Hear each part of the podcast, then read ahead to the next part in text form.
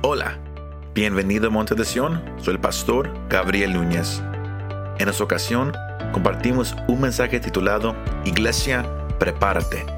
Como cristianos tenemos que estar listos para la venida de nuestro Señor. Espero que este mensaje te anime y te fortalezca.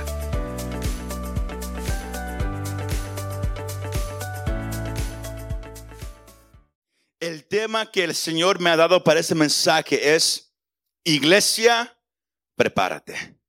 Church, get ready. People, get ready. Iglesia, prepárate. Gente, prepárate. Es algo que ha estado eh, ah, en, mi espíritu hace unos días cuando yo estaba en ese pasaje. Y, lo estaba leyendo y, el Señor me, me, puso en mi espíritu que era algo que, que, que teníamos que compartir para ahorita. Es algo que yo quiero que usted hoy lo tome. Amén. Porque todo lo que el Señor nos está mandando a nosotros como iglesia, como monte de Sion, es algo que el Señor está levantando en muchos lugares también. No somos los únicos. Pero el Señor está preparando a la iglesia porque el tiempo está cerca. Amén. Y a usted a mí hablaba yo con mi, con mi esposa hace unos días.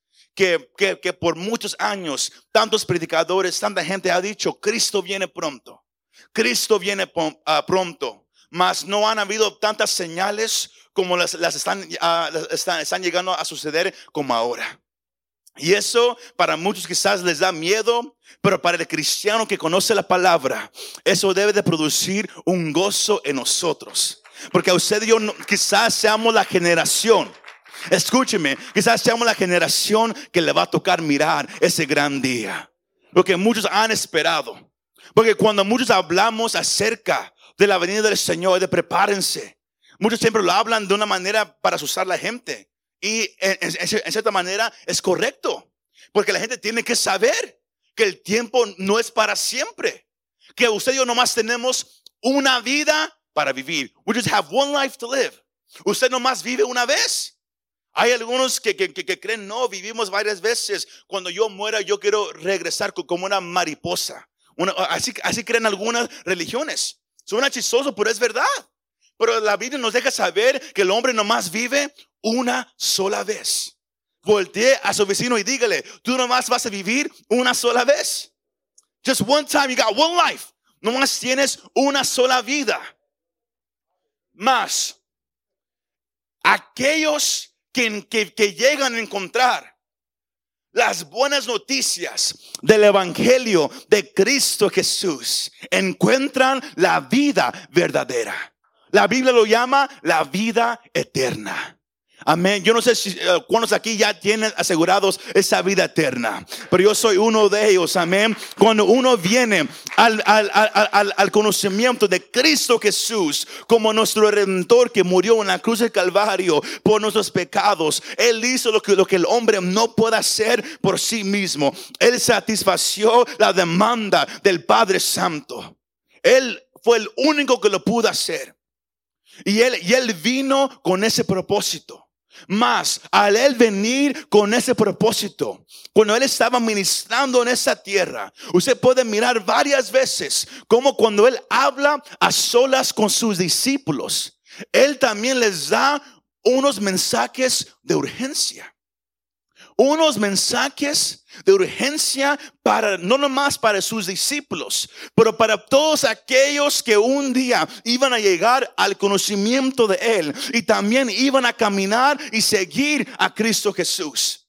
Que aunque, aunque estamos en este mundo, Pedro dice, no somos de este mundo. Amén. Pero es bien fácil, iglesia.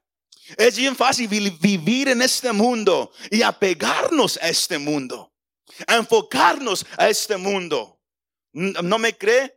Los que han estado esa semana sin electrónicos, los que no han mirado su, YouTube, los que, los que no han estado en, el internet, los que no han mirado eh, sus deportes como con el, hermano aquí en el enfrente, ellos han sufrido por una semana.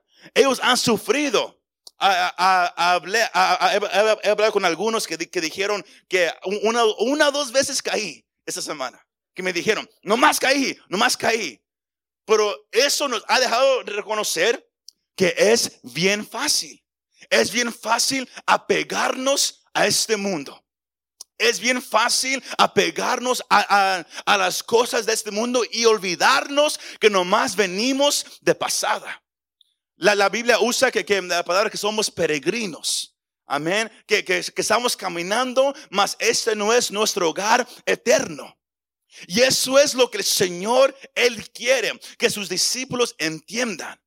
Que, y, si usted lee, sea Mateo el capítulo 24 o aquí Marcos el capítulo 13, son capítulos que, que, tienen tanta información, capítulos que, que, hombres, mujeres que, que aman la profecía, que aman quizás a poder aprender a estudiar qué viene en el futuro. Ellos pasan años tratando de, de, de, de estudiar, de entender estos capítulos.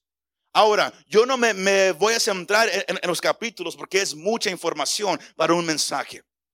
Pero yo sí me quiero enfocar en, cómo el Señor cierra su discurso con los discípulos. Marcos, el capítulo 13, inicia que el Señor y sus discípulos estaban saliendo del templo. Y si usted, y, si usted conoce un poco de historia acerca de ese templo, era un templo grande. Ah, el templo me, ah, medía de acuerdo a cinco ah, campos de fútbol americano. Five football fields. Así, así, era de largo y cuatro campos de fútbol americano de ancho. Un, campo de fútbol americano es 100 yardas. Si uno no se puede imaginar qué tan grande estaba e, este templo.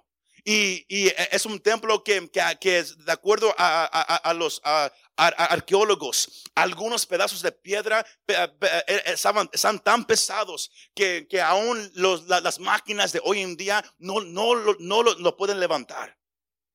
Si no, nomás se puede imaginar cómo hicieron este templo. Algo increíble. Y los discípulos le, le preguntan al Señor, Maestro, mira este templo. Mira qué tan hermoso está. Y luego ahí comienza ese discurso donde el Señor dice, mas yo les digo que este templo no va a quedar así como está. Va a ser completamente destruido. ¿Qué manera para, para comenzar un discurso, verdad que sí? Que miran algo hermoso. Porque en, en, en la vida judía, el templo era un, era un área central para una familia judía. Y es por eso que, que, si usted lee los pasajes de, del hombre que estaba ciego en Juan capítulo 9 o, del hombre leproso, nadie quería ser echado fuera de la comunidad. Nadie quería ser excomunicado del templo, porque todo pasaba en el templo. Más, eh, cuando el Señor dice eso, eso agarró la atención de sus discípulos. Entonces ellos empiezan, lo, usted lo puede en su casa, hacer pregunta tras pregunta. Señor, ¿cuándo va a pasar esto? ¿Cómo que ese templo va a ser destruido? Y luego el Señor empieza a hablar de un, de un tiempo, desde cuando el Señor va a ascender a, la presencia del Padre y su segunda venida. Él empieza a hablar de ese, de ese, de ese, ah, tiempo y todo lo que, lo que va a suceder entre ese tiempo. Y, pero si usted lee Marcos el capítulo 13, usted, usted va a mirar más de 10 veces que el Señor usa frases como, no te duermas, velen, estén atentos. Yo les digo, velen. Después de, de cada sección de información, sea, sea, sea de, la, de, la, gran tribulación, sea de, de persecuciones que, que, que, ellos, que ellos iban a enfrentar y que la iglesia va a enfrentar también. El, el Señor siempre, siempre dice, no teman. Por eso yo se lo estoy diciendo adelantadamente, para que velen, para que conozcan los tiempos. Sino el Señor le da tanta información a sus discípulos.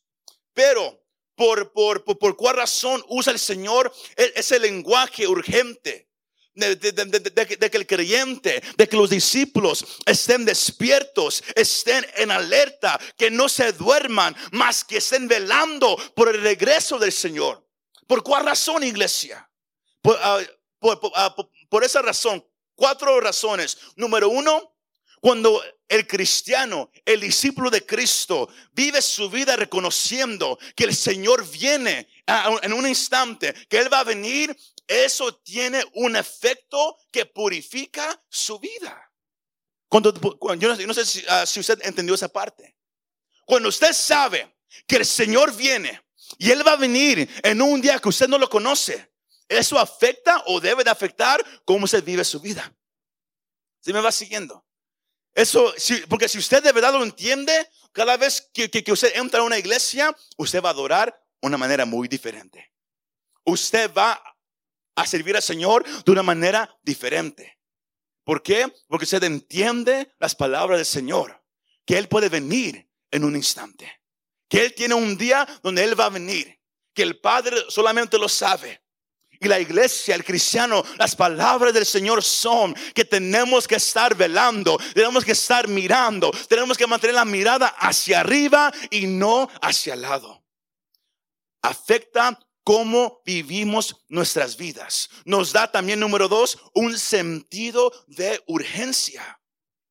Porque es bien fácil, y todo, y todos lo sabemos, es bien fácil vivir una vida cristiana calmada, una vida cristiana relajada ah, hoy no voy a ir al, servicio, mejor me, tomo, una, vacación de, un mes. Hoy soy muy ocupado con mi trabajo. Hoy tengo mucho que hacer aquí en la casa. Hoy tengo que ir a lavar. Hoy tengo que hacer eso y aquello. Es bien fácil vivir una vida calmada porque pensamos que tenemos otra oportunidad después. Pensamos que vamos a poder ir al próximo servicio, ¿verdad que sí? Todos, todos así hablamos. Ahora, yo, yo no quiero que, que, se ofenda eh, o, que piense que, yo digo que es malo ir a lavar. No, nada de eso. Pero ah, yo hablo del punto de vista del cristiano.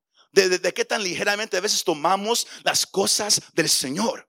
Cuando no debe de ser esa iglesia. El Señor le manda al cristiano, al creyente, al discípulo, que viva su vida cristiana con, un, con una urgencia. With an urgency. Porque tú nunca sabes. No nomás cuál, cuál día el Señor vendrá, pero nunca sabes cuándo será tu último día aquí en la tierra. Nunca sabes cuándo, será la última vez que tú entres a, este lugar. Nunca lo sabes. Nunca sabes si vas, a regresar. Es algo que, que, que, que, yo he aprendido los, últimos años. Siempre, siempre, siempre, siempre abrazar cada oportunidad que tenemos de estar en su presencia juntos. Porque todos lo podemos buscar en la casa. Pero el estar aquí juntos es un privilegio. El ser parte de una comunidad es un privilegio, iglesia. De, tener hombres y mujeres que aman al Señor es un privilegio. Pero cuando el Señor usa lenguajes urgentes, no, no, lo usa para que tenga un efecto hacia nuestras vidas, para que podamos sentir la urgencia. Número tres, pero también para, para que eso nos dé la valentía para hablar con la gente que no conoce a Cristo. Cuando tú vives tu vida urgentemente, reconociendo que el tiempo es corto, vas a hablarle a la gente, porque no quieres que ellos se pierdan. Pero si la iglesia vive calmadamente, si la iglesia no vive con urgencia, si la iglesia dice el Señor va a venir quizás, quizás en, en, 100 años, quizás en 50 años, nadie va a tener la urgencia de salir. Nadie va a querer hablarle a la gente acerca de Cristo. Nos va a importar más lo que la gente diga de nosotros que lo que el Señor dice de nosotros. Pero cuando alguien entiende la urgencia, entiende que el tiempo es corto, va, va, va, a empezar a compartir, va a empezar a vivir una vida que refleja la urgencia que siente hacia lo que el Señor ha dicho. Hágale una pregunta a su vecino. A mí me gusta mucho que haga ah, participación así, porque o si no, se me duerme. O si no, todos se quedan bien relajados ahí. Amén. Pero yo, yo, yo, yo, quiero que le, haga, que, le haga una pregunta. ¿Estás viviendo tu vida urgentemente? Are you living a life of urgency? ¿Estás viviendo tu vida urgentemente? Porque cuando el Señor habla de tener una urgencia, lo hace, como dije, para que tenga un efecto en cómo usted vive su vida, para que usted siempre sienta un sentido de urgencia y no complacencia, para que usted tenga el valor para hablarle a la gente. Y el último punto es cuando usted vive urgentemente para el Señor, eso lo ayuda a que usted tenga un toque ligero hacia el mundo. Porque si usted, si usted no cree que, que, que, que el Señor viene pronto, usted se agarra del mundo bien agarrado. Pero, pero cuando usted sabe que, que- que el Señor viene pronto, usted se agarra más y más menos del mundo. Porque usted dice, mi corazón está allá, mi enfoque está allá en el cielo. Yo deseo mejor estar, estar, estar co- con, mi Salvador que estar aquí en la tierra. Wow, nadie dijo amén en esa parte. Increíble, pero es verdad. Así, así pasa a veces, iglesia. Ah, piénselo, piénselo. Yo no sé si usted desea estar más con el Señor o estar aquí en la tierra. Si mira, si escucha, hay ese amor hacia el mundo. Porque como algunos dicen, es que, es que pastor, todavía no me caso. I want to get married. Quiero tener hijos. Es que, es que apenas voy, voy, a, voy a agarrar mi casa. Que Señor no venga, por favor, que no venga. Quiero tener mi casa primero. Suena chistoso, pero así piensan muchos. Pero cuando uno vive urgentemente, eso ya no importa. Es importante aquí en el mundo, pero en la vida cristiana uno mira que eso ya no tiene tanto valor como antes. Pablo es el mejor ejemplo. En, la carta a los filipenses del capítulo 3, eh, eh, Pablo lo entendió. Él dijo, cuando yo vine a Cristo, todo lo que yo antes estimaba perdió su importancia para mí. Ahora yo prefiero solamente a Cristo. Ahora, él dijo palabras más fuertes. Él dijo, todo lo demás ahora es basura para mí. Yo no sé si usted eh, quizás habla de esa manera, pero Pablo así lo dijo, porque él llegó a entender que Cristo es mejor que cualquier cosa en este mundo. Él es mejor, iglesia. Más, cuando el Señor llega al cerrar de ese discurso, él dice algo en, el, en el versículo 32. Él dice que, que de aquel día y de la hora nadie lo sabe. Ni aun los ángeles que están en el cielo, ni el Hijo, solamente el Padre. Si, cuando usted lee el capítulo 13 o Mateo el capítulo 24, usted va a entender que el Señor aquí está hablando acerca de lo que la iglesia cristiana llama el rapto. O si usted no le gusta la palabra, e- es el arre- arrebatamiento. Pero la palabra original en, el griego es, harpazo, harpazo. Eso significa cuando alguien es arrebatado, cuando alguien es quitado de repente. Eso es de, de- de lo que el Señor se está refiriendo. Él no se refiere a su segunda venida, porque la Biblia nos dice claramente que usted puede saber cuándo va a ser su segunda venida. La, información está en la Biblia. No me creas, le, le voy a dar un pasaje para, que lo estudie en la casa. Daniel, capítulo 12, versículo 11. El, el- el profeta, él, dice que cuando miren la desolación que, va a pasar en el templo, cuenten mil, dos, eh, mil doscientos y, algo días y luego ustedes va- va- va- van a mirar la venida del Señor. Él da una fecha exacta. Cuando ustedes empiecen a mirar todo lo que está sucediendo, eso significa que el Señor viene. Más, el Señor aquí habla de el rapto, de, de un acontecimiento que es pa- para aquellos creyentes que, que, que caminaron fielmente con el Señor en la tierra. Y es por eso que él dice de- de- de este evento, la hora ni el día, nadie lo sabe. Ahora, el Señor en su cuerpo humano, él, es, él, él- él siempre ha sido Dios, Él siempre conoce todas las cosas. Más en- aquí en la tierra, Él escogió no, no dejar saber esa información. Y por eso Él dice que, que tampoco el Hijo lo sabe. No solamente el Padre que está en los cielos. Pero va a llegar un día. Un día donde antes de, de, de- de- que todo lo malo suceda, lo, lo que la Biblia llama la gran tribulación, que será como algo que, el mundo nunca ha mirado. Imagínense lo que pasó con COVID, imagínense lo, lo- lo- que pasó con, con, con the Spanish flu hace más de, de 100 años atrás, the, the bubonic plague que, que pasó en Inglaterra, en, en- en- en aquellos rumbos. Imagínense todas las cosas malas que han pasado en la historia de la humanidad combinadas. Así será la gran tribulación. Cosas que el hombre nunca ha mirado. Mas es, es por eso que, que- el Señor dice, mirad, velad y orad. El versículo 33. Mirad, velad y orad, porque no sabéis cuándo será el tiempo. Es por eso que, que el Señor, él no quiere que sus discípulos o la iglesia estén desprevenidos. Espero que la palabra la, la use de la manera correcta. Unprepared, se dice en inglés. Él no quiere que la iglesia esté desprevenida. Tenemos usted que velar y orar para ser encontrados dignos de escapar lo que viene. Lucas, el capítulo 21, versículo 36, dice esto. El Señor también hablando. Pero velen en qué? En ciertos tiempos. No, velen en todo tiempo. Orando para que tengan fuerza para escapar de todas esas cosas que están por suceder. Y, puedan estar en pie delante del Hijo del Hombre. Somos llamados a velar, a estar despiertos, a clamar, Señor, ten misericordia de nosotros. Señor, ten misericordia de mis hijos que no, que, no te conocen. Ten misericordia de mi esposo, de mi esposa que no quieren nada contigo. Ten misericordia de mis nietos. No quiero que se queden, no quiero que se pierdan, no quiero que se vayan al infierno, no quiero que, que ellos estén aquí en la gran tribulación. Si usted no ora de esa manera, es porque todavía no hemos llegado al entendimiento de lo que es vivir una vida urgente. Es por eso que el tema es, iglesia, prepárate. ¿De cuál manera? Empieza a mirar todo de una manera urgente.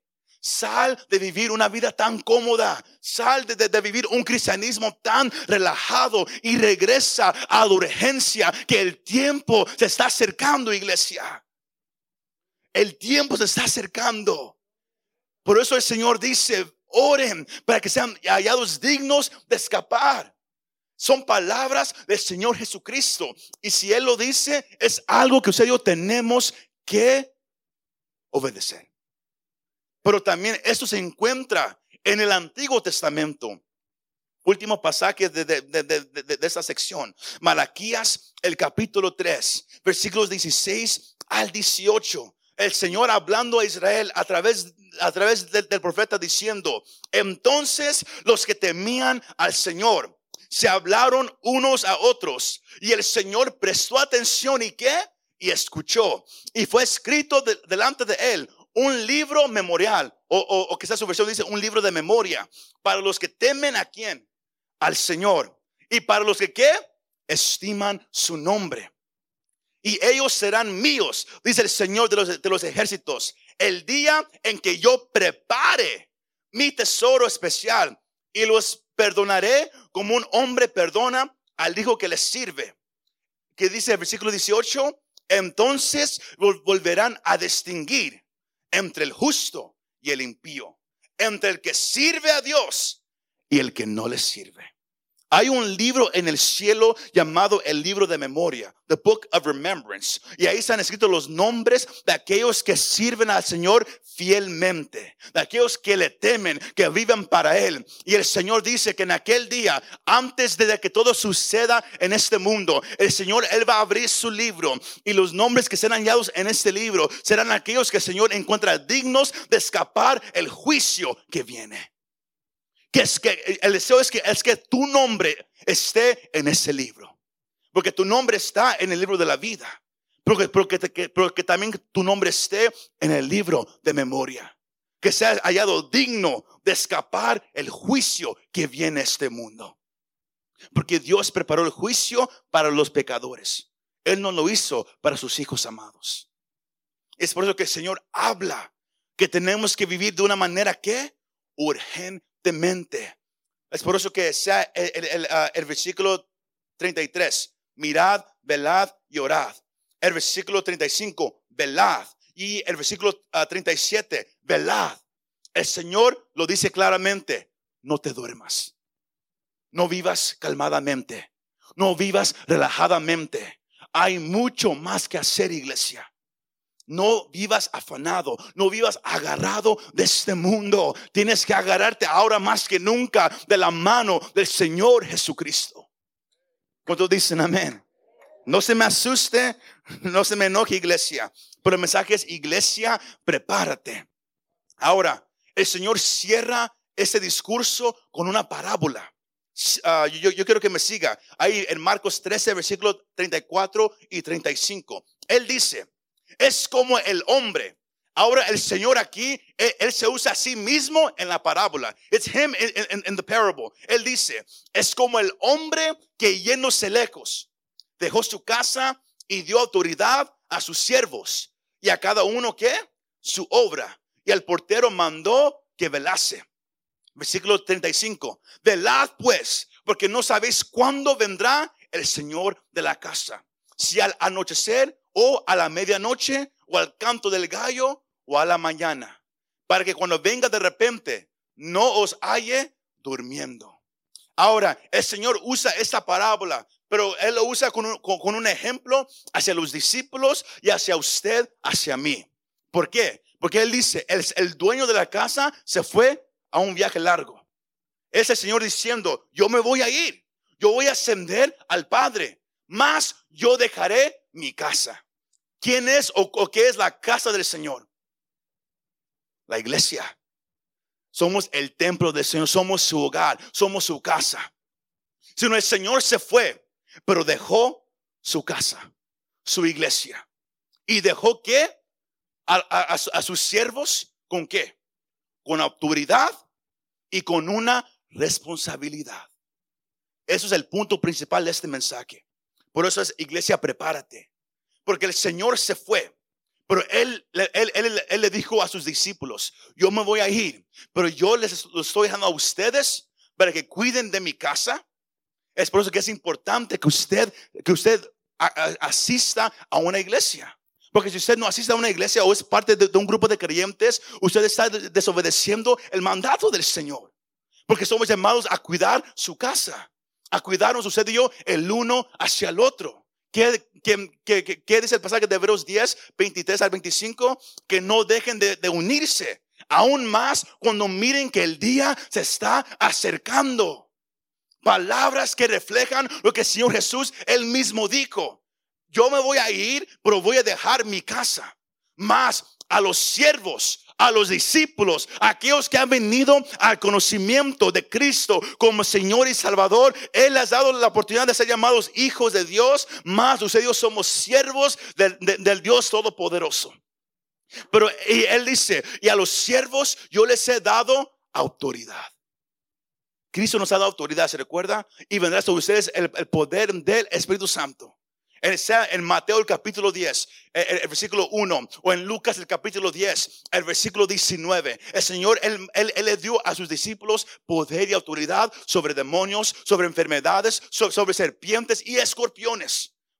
Para, para orar por los enfermos y los enfermos se van a sanar. Usted y yo como iglesia tenemos autoridad del Señor Jesucristo. Más, con esa autoridad viene que una responsabilidad. ¿Y qué es? Que hay un trabajo que tenemos que hacer. Y es, y es lo, que el Señor dice. Dejó su casa y dio autoridad a sus siervos y a cada uno su obra. Cada uno de ustedes, hermanos y hermanas, que, que, que, que han, que han al Señor como Señor y Salvador, cada uno de ustedes tienen una responsabilidad, un trabajo que el Señor les ha dado. Mi responsabilidad no es, no es si usted hizo, su, trabajo, es si yo hice el mío. Cada quien aquí un día le va a dar cuentas a Dios si, si usted hizo el trabajo que Él le dio que hiciera. ¿Y cuál es el trabajo? Id y predicad el Evangelio a toda criatura. Id y cuenta las buenas nuevas del Evangelio de Jesús de Nazaret. Porque ahora ya no es trabajo de los ángeles. El próximo mes en Navidad se, observa eh, eh, el, primer mensaje del Evangelio que fue por medio de un ángel a los pastores que estaban cuidando las ovejas. Ellos fueron los primeros que trajeron el mensaje de buenas noticias. Pero ahora le toca a la iglesia a salir de las cuatro paredes, a salir para allá afuera y compartir el evangelio de Cristo Jesús, de cuánto Él ama al pecador, de cómo Él dio su vida en la cruz por ellos, para que ellos vengan al conocimiento de la salvación y no se pierdan en el infierno, mas vengan a tener vida eterna, iglesia el trabajo que usted y yo tenemos. Lo, que muchos no están haciendo. ¿Por cuál razón? Por el afán, por, el, agarrarse mucho del mundo. Ahora, no estoy diciendo que usted salga y, y uh, quit your job y, uh, I don't know how to say it in Spanish y, y renuncie a su, trabajo. No, no, no. Es usted, que usted use cada oportunidad que usted tenga de compartir quién es Cristo. Más que nunca, ya no podemos tener miedo. Tenemos que vivir con la urgencia de que el tiempo se está acabando, iglesia. Voltee a su vecino y dígale, es para ti. Pero con, pero con mucho cariño, es for you, es para ti. Es un trabajo que el Señor nos ha dado. Iglesia, hay mucho que hacer. There's too much to do. Ah, para hacer este mensaje. Si usted lee en su casa, Marcos el capítulo 6, usted va a encontrar el, milagro que, que, el Señor hizo para alimentar a los cinco mil hombres, sin contar mujeres y niños. Pero si usted lee este pasaje, usted, usted va a encontrar algo bien interesante. Que el Señor tomó a los discípulos lejos de la gente para descansar. Más la gente los empezó a seguir. Y el Señor tuvo compasión de la gente que venía. Y ellos em, em, empezaron a seguirlo y el Señor los miró como ovejas sin pastor y el Señor tuvo compasión y él empezó a enseñarles. Pero llegó la tarde, ellos tenían hambre, más no tenían que comer. Y el Señor hace algo bien interesante, iglesia. El, el, el Señor les, le dice algo a sus discípulos. Marcos el capítulo 6, el, el versículo 35 y dice, y cuando ya era muy tarde, sus discípulos se acercaron a él diciendo, el lugar está desierto y ya es muy tarde. Despídelos para que vayan a los campos y aldeas alrededor y se compren algo de comer. Denles ustedes de comer, les contestó Jesús. Y ellos dijeron, ¿quieres que vayamos y compremos 200 denarios de pan y les demos de comer a esta multitud? Ellos, ellos estaban con tanta confusión. ¿Por qué? Porque ellos estaban diciendo, Señor, mándalos que, que se vayan a la casa a, comprar comida, que se vayan a los pueblos a comprar. Igual como hoy, ¿verdad que sí? Hoy en día es bien fácil, ya no, ya no que, que, querer hablarle a la gente acerca de Cristo. Hoy usamos muchas excusas, como hoy en día se usan, ah, tenemos, como iglesia tenemos unos uh, trataditos, así se llaman, tracks, se llaman en inglés. Y es bien fácil nomás dejarlo y me voy, así nomás. Que, que, que, ellos coman ellos solos. ¿Verdad que sí? Que la gente coma sola, que nomás lo lea y ahí, ahí ellos. Y Dios así alcanza a muchos. Pero aquí el Señor dice, no, no, no, no, no, no. Ustedes denles de comer. Ustedes de comer. Él ahora puso una responsabilidad sobre ellos. Ustedes denles de comer. Y ellos dijeron, pero, pero ¿cómo le vamos a dar? How are we going to do it? Y, así somos como iglesia. ¿Cómo quiere que el Señor que, que, yo le comparta a alguien? Yo no sé qué decir. Yo no sé mucho de la Biblia, pero yo, yo fallo. Yo, yo, yo no me siento digno de hablarle a alguien de Cristo. Así se sentían ellos. Mas mire lo, lo, lo, lo que pasa. Versículo 38, Jesús les dijo, ¿cuántos panes tienen ustedes? Vayan y vean. Y cuando, y cuando, y cuando se enteraron, dijeron, cinco panes y dos peces. Y les mandó que todos se recostaran por grupos sobre la hierba verde, en grupos de 100 y de 50. Versículo 41. Mire lo que el Señor hace con lo poco que los discípulos tenían. Entonces Él tomó los cinco panes y los dos peces y levantaron los ojos al cielo, los bendijo, partió los panes y los iba dando a quién, a la gente. ¿A quién el Señor le dio el pan? A los discípulos para que para para qué? Para que se los sirvieran. Escuchen lo que el Señor está hablando. También repartió los dos peces entre todos. Iglesia, Dios hoy te está llamando a que tienes que recordar la urgencia del momento. Y tú puedes decir, pero yo quién soy para hablar a la gente. Dios tomó lo que un grupo de, hombres tenía, cinco panes y dos peces. Él fue el, el que los partió. Él fue el que bendijo lo poco que ellos tenían. Pero Él siempre se los dio a los discípulos para que ellos fueran hacia la gente y ellos les sirvieran a la gente. El caminar cristiano no es yo, yo ya, yo ya encontré a Cristo, ahora me siento en la iglesia y, me voy a la casa. No, es que ahora tú has conocido a Cristo, ahora, ahora ponte los zapatos, apriétate el cinturón y es tiempo de trabajar. El Señor te ha dado a ti un trabajo. Él te ha dado un don, quizás grande o pequeño, todo depende. Mas tú tienes que ponerlo en las manos del Señor y decir, Señor, yo no sé qué quieres que haga, pero yo voy a salir a hablar con la gente. Es algo que, que, que, que yo he estado aprendiendo, que, el grupo que sale los sábados ha estado aprendiendo, que, uno sale y, en la primera semana quizás todos tenían, estaban así un, poquito. ¿Por qué? Por falta de práctica. ¿Verdad que sí? Hablar con la gente, cómo comenzar una conversación. Pero lo más que uno lo hace, lo poco que, que, uno empieza a, dar, Dios lo empieza a multiplicar. Él lo empieza a usar para su gloria. Y es así como Dios trae gente al reino de los cielos. Pero usted Dios tenemos que dejar que el Señor tome lo poco que tenemos.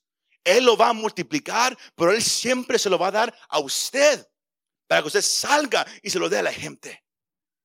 ¿Y qué pasa cuando usted toma lo, lo, lo, lo que el Señor le da? Usted se lo da a la gente, pero el Señor siempre, siempre queda algo para usted.